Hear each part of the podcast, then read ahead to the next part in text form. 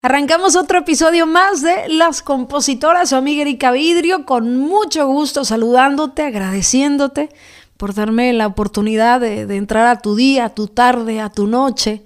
Y bueno, en este episodio quiero platicarte de cinco desafíos que nos enfrentamos los compositores o las compositoras con las editoras. Ya lo dije en su momento, el compositor y la editora es un matrimonio. Pero como todo matrimonio, cuando no se comunica, cuando no se hacen bien las cosas, hay broncas, hay fricciones y vamos a tratar de, de, evitarlo, de solucionarlo, ¿no? Te voy a platicar mi experiencia de estos cinco desafíos que yo me enfrenté como compositora con algunas editoras y cómo lo solucioné, para que te quedes hasta el final. Estás a punto de entrar al mundo de las compositoras. De las compositoras. Una voz que somos todas, las compositoras.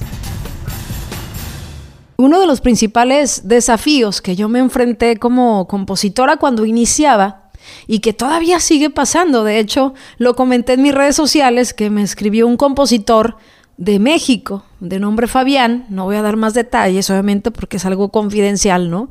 Porque incluso me dice el nombre de la empresa y todo, que su canción la grabó, ¿no? Un artista de una disquera, que esa misma disquera tiene su editora, él la palabró esa canción, ¿no? Con esa editora, pero ya va más de un año que fue el lanzamiento, fue sencillo, me dice que tiene incluso varios millones de reproducciones en, en plataformas, pero a él nunca le dieron el contrato y tampoco le han pagado nada, ¿no? Entonces, eh, eso de que las editoras se hacen de oídos sordos y no dan contratos es un indicio de informalidad, de falta de respeto al autor, porque el contrato es indispensable para los autores, para tener control de las obras, para saber cuándo regresan al autor, si es que regresan al autor, las cantidades, los porcentajes que se pagan. Es un recurso legal indispensable. La palabra, señores, ya, los, ya se los he dicho, no sirve. La palabra no es un recurso legal. Usted debe proteger sus obras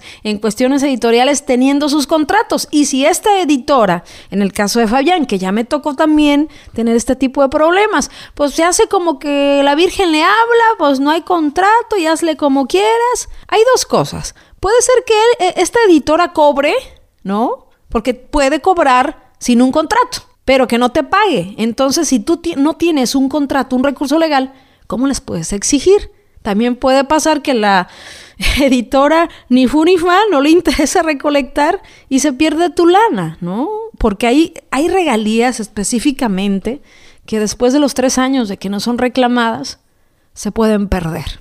No hablo de las regalías de ejecución pública, ¿no? las que nos paga nuestra sociedad autoral. Hay otro tipo de regalías, por ejemplo, la regalía digital que se paga en Estados Unidos por medio de la MLC, eh, sí tiene ese, ese tipo de vigencia, ¿no? A los tres años, que nadie reclama, pues se van las regalías a la famosa caja negra y se reparten entre las grandes compañías que generan, las grandes editoriales que generan eh, más que todas, ¿no? Entonces hay que tener contratos y si no nos dan contrato, ¿cómo resolvemos este asunto con la editora? Pedimos contrato tres veces, ¿no? En un correo electrónico, todo formal, muy, eh, muy nice, de una forma... Eh, muy tranquila, si no hay respuesta, simplemente avisar como autor que vamos a firmar esa canción con otra editora porque no se nos ha mandado el contrato y nosotros necesitamos tener ese recurso legal porque es nuestra, nuestra canción y también queremos recolectar y queremos firmarle esa canción a alguien que sí sea responsable y que sí nos esté pagando y que por supuesto nos dé ese recurso que es un contrato. Esta, este trámite es tan básico y es increíble que siga pasando con editoras y sobre todo el regional perdón la palabra, pero les vale madre el autor. Claro, sacan su canción, ¿no? Eso no lo detienen. Tu canción es muy bonita, la voy a sacar. Sí, pero dale formalidad, dale un respeto al autor, por lo menos en lo más básico. Mándale su contrato, que guarde su copia, ¿no? Para que tenga cierto control con su obra. Ese es un punto y un desafío, el primero que nos enfrentamos los compositores ante las editoras y ya lo comenté cómo solucionarlo, ¿no? Tiene solución porque si no hay contrato, esa canción legalmente no tiene ningún compromiso, ni tú como autor, ni la editora como editora. Entonces, tú la firmas con otra persona, con otra editora y sí vas a tener un compromiso legal. Número dos, y esto también es tristísimo y sucede mucho, que es una mala práctica también, cuando se suman al contrato editorial, que sí te entregan tu contrato, pero lo estás analizando, por eso es tan importante leer bien los contratos, ¿eh? Porque de repente te meten a gente que no escribió la, la obra sin avisarte. De repente tú la escribes sola y aparece el manager con un 20% de porcentaje, pero a ver, ¿cómo? ¿Por qué está él si no escribió la canción? Hay que ser muy frontal y hay que leer bien los contratos, no nada más la última página y fírmale, no, tienes que ver los porcentajes. Si tú la escribiste sola, tienes que estar tú solo con ese porcentaje autoral y pasa, ¿eh?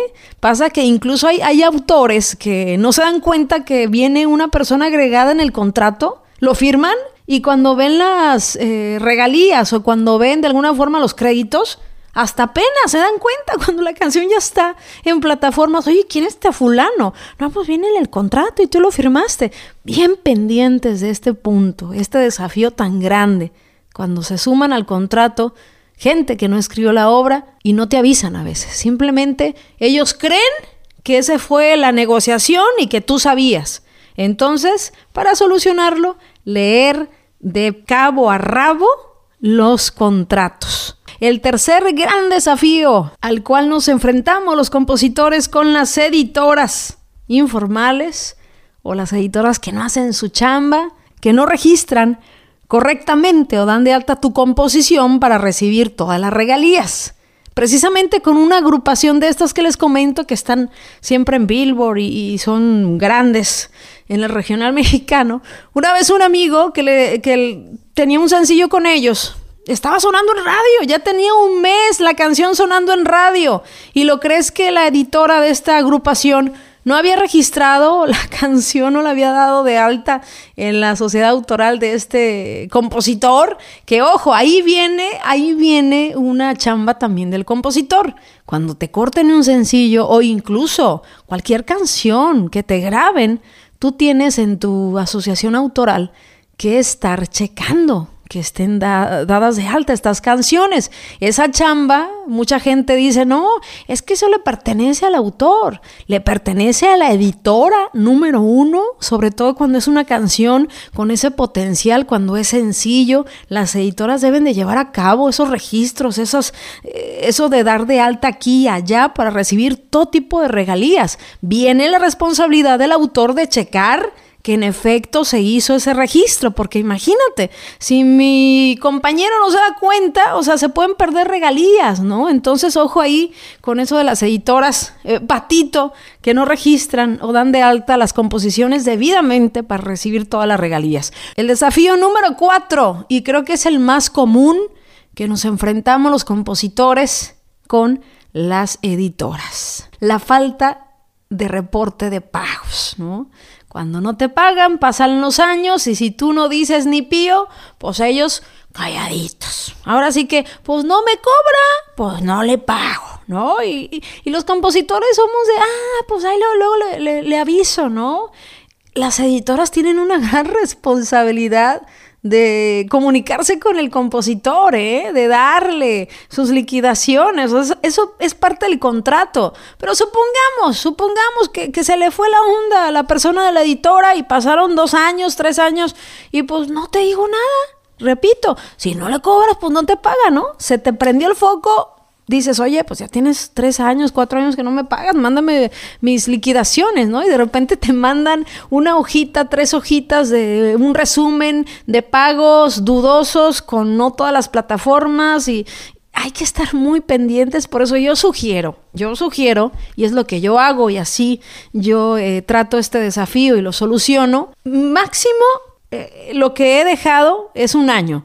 Es decir, no me pagues un año, pero me voy a reportar a final de año porque quizá la canción no fue tan importante, pero me voy a reportar a final de año para que me des un cierre total, una liquidación de ese año, no más de ese tiempo ya, ¿no? Antes yo sí dejaba muchísimos años, dejé tres, cuatro, cinco años, no, pues si no me cobro, pues no le pago. Y ahora ya no, ya me eh, formé una disciplina de máximo al año, ¿no? Me, me reporto y pido de canciones que no fueron tan importantes, porque las que sí son importantes, por supuesto, que necesito que me hagan cuatro pagos o tres pagos al año. Y eso el compositor tiene el derecho, pero hay que pedir, hay que comunicar y hacerle saber a esa gente, a las editoras, que eres un profesional y que no es que muchos, mucha gente dice, ay, pero es que no, no, todavía no es el mínimo, no juntas ni 100 dólares. Yo sé que hay un mínimo para que te puedan hacer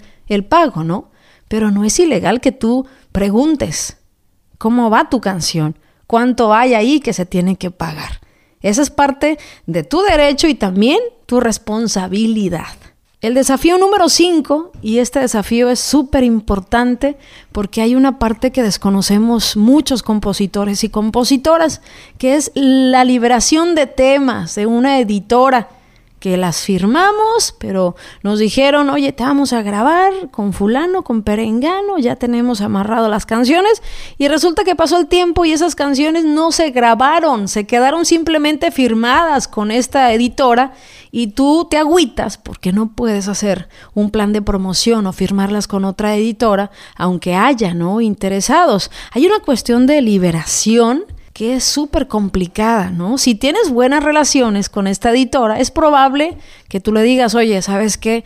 No grabaste la canción, libéramelas, hay oportunidad con otra gente. Si esa editora tiene eh, buena relación contigo, si te aprecia, te va a liberar esas canciones. Pero hay un recurso legal que muchos desconocemos en México ¿no? en la Ley Federal de Derechos de Autor, que tiene que ver con el capítulo 3, lo puedes leer, el capítulo 3 de la Ley Federal de Derechos de Autor, que tiene que ver con este asunto de, la, de los contratos de edición de obra musical, ¿no? Los contratos editoriales, cuando tú le firmas esa canción a esta editora. Si esa canción que tú firmaste eh, a esa editora pasan tres años, no se grabó, Ahí está nada más firmada, arrejolada ahí en sus archivos, el demo, el contrato. Si esa canción no te generó beneficios económicos en el término de tres años, tampoco tienes responsabilidad para la editora. Es decir, el contrato no tiene efecto, ese contrato que firmaste, donde dejaste varios temas emocionado o emocionada de que te iban a grabar y ya pasaron tres años y no pasa nada con esas canciones, ni se grabaron ni te generó ningún ningún beneficio económico, automáticamente ese contrato queda sin efecto. Recuérdalo, es el artículo 59 de la Ley Federal de Derechos de Autor y esto aplica si tú firmaste esas canciones o esa canción con las leyes de México, en una editora establecida en México. No es lo mismo en, Estados Unidos, ¿no? El copyright, ¿no? la onda anglosajona de los derechos de autor, funciona de otra manera. En otro episodio te daré a conocer, pero México tiene ese artículo 59 eh, para los autores, los compositores, para que no queden rezagadas esas canciones y las puedas mover con otros artistas después de tres años que no te genera ningún beneficio económico. Eh, puedes eh, mandar un correo muy formal a esta editora, decirle que de acuerdo a la ley Federal de Derechos de Autor, esa canción te la tienen que liberar. Así terminamos este episodio, espero te sirva esta información. Si te ha gustado este contenido, te invito a que nos dejes algunas estrellas, si son cinco, mucho mejor, porque nos dejas alumbrando este cielo inmenso de las compositoras. Y bueno, si no te gustó, pues simplemente no digas nada y déjanos a oscuras, no importa. Te mando un abrazo y recuerda que de la composición no solo se sobrevive, se prospera. Gracias por escucharnos. Te esperamos el próximo jueves en otro episodio más de Las Compositoras, una voz que somos todas. Recuerda seguirnos en nuestras redes sociales como Las Compositoras y darle seguir a nuestro perfil para tener más visibilidad en este podcast.